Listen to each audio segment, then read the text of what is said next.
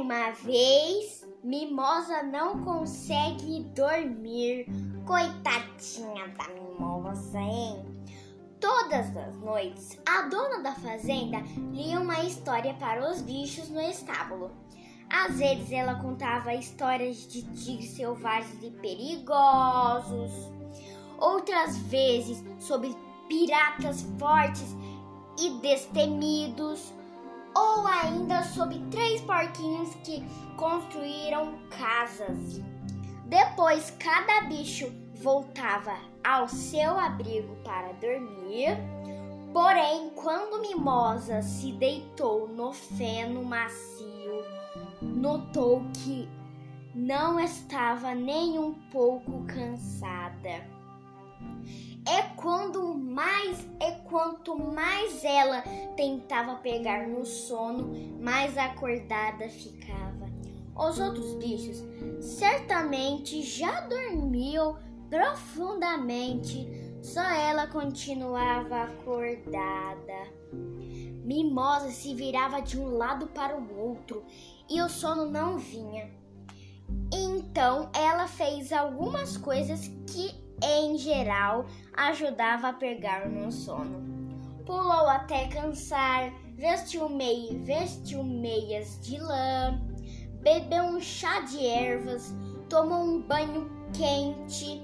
Ou será que ela deveria parar de contar carne? Parar de contar? Ou será que ela deveria sair para contar carneirinhos?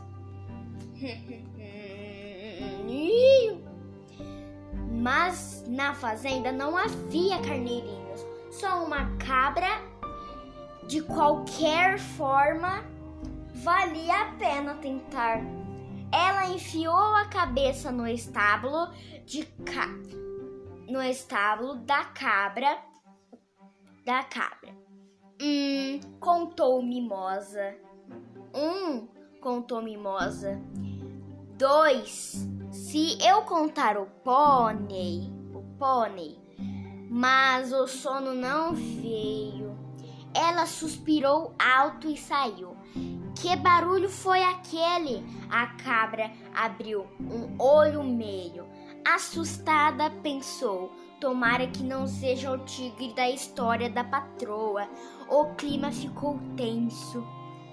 Prevenidos, a cabra e o pônei fecharam a porta do estábulo. Oh oh! Os porcos dormiam tranquilos e roncavam alto no chiqueiro. Dois também contou Mimosa e, de repente, teve uma ideia. Ela saiu apressada, batendo os cascos, ruida, ruida, é, como é que fala aquela palavra mesmo? Ruidosamente admirados. Os porcos abriam, abriram os olhos porque Mimosa abriram os olhos. Por que Mimosa está acordada aquela hora? Será que ela não consegue dormir? Insônia. Isso nunca vai acontecer conosco. Pensaram os porcos e deram uma risadinha. Mas se por acaso acontecer de uma hora para outra, os dois perderam o sono. Os outros bichos sempre têm uma companhia, companhia. Não é à toa que eu não consigo dormir, pensou Mimosa, assim tão sozinha. Coitadinha da Mimosa, a vaquinha tão fofinha. Ótimo, pensou Mimosa. Pena que o chão era tão duro. Ops. Oh, oh, oh, Só hoje, disse a dona da fazenda, quando Mimosa entrou em seu quarto, pode dormir comigo esta noite. Ótimo, pensou Mimosa. Pena que o chão era tão duro, principalmente para o rabo. Para trás, para o traves, traseiro, a chama tam, a cama também seria mais confortável. Mas antes de Mimosa deitar a cabeça no travesseiro, a cama desmoronou. Meu Deus. Fora daqui! bradou a dona da fazenda, expulsando Mimosa do quarto.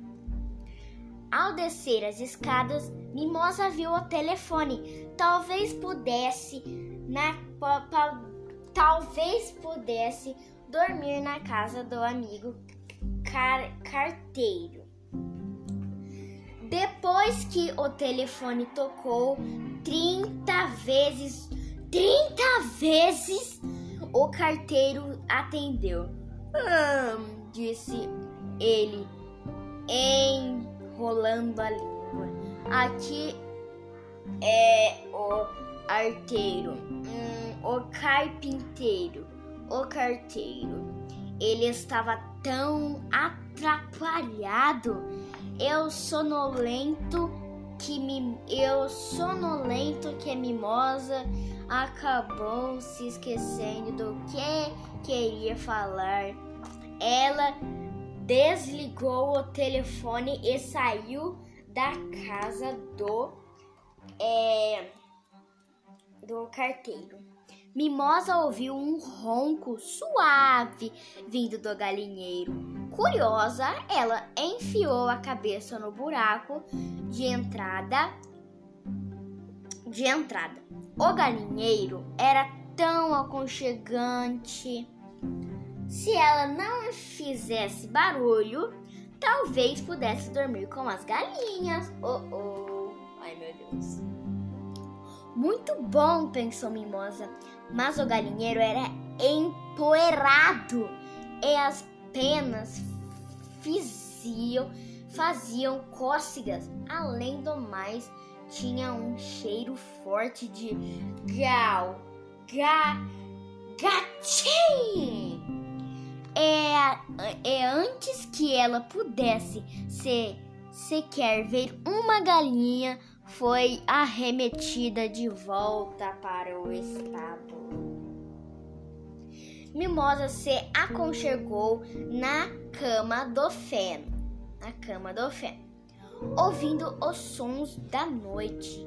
A dona da fazenda desceu as escadas, desceu as escadas, desceu as escadas. A pessoa firme, a passos firmes. As escadas a, a passos firmes.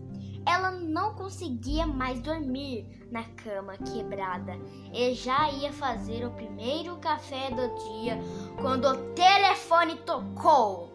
O carteiro não conseguia mais dormir depois do telefonema. Misteriosamente, não foram nem a mãe nem as irmãs que ligaram para ele. Agora ele queria saber se estava tudo em ordem na fazenda. Oh, oh.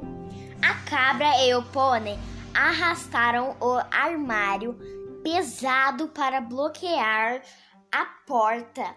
Assim, nenhum tigre selvagem entraria no estábulo.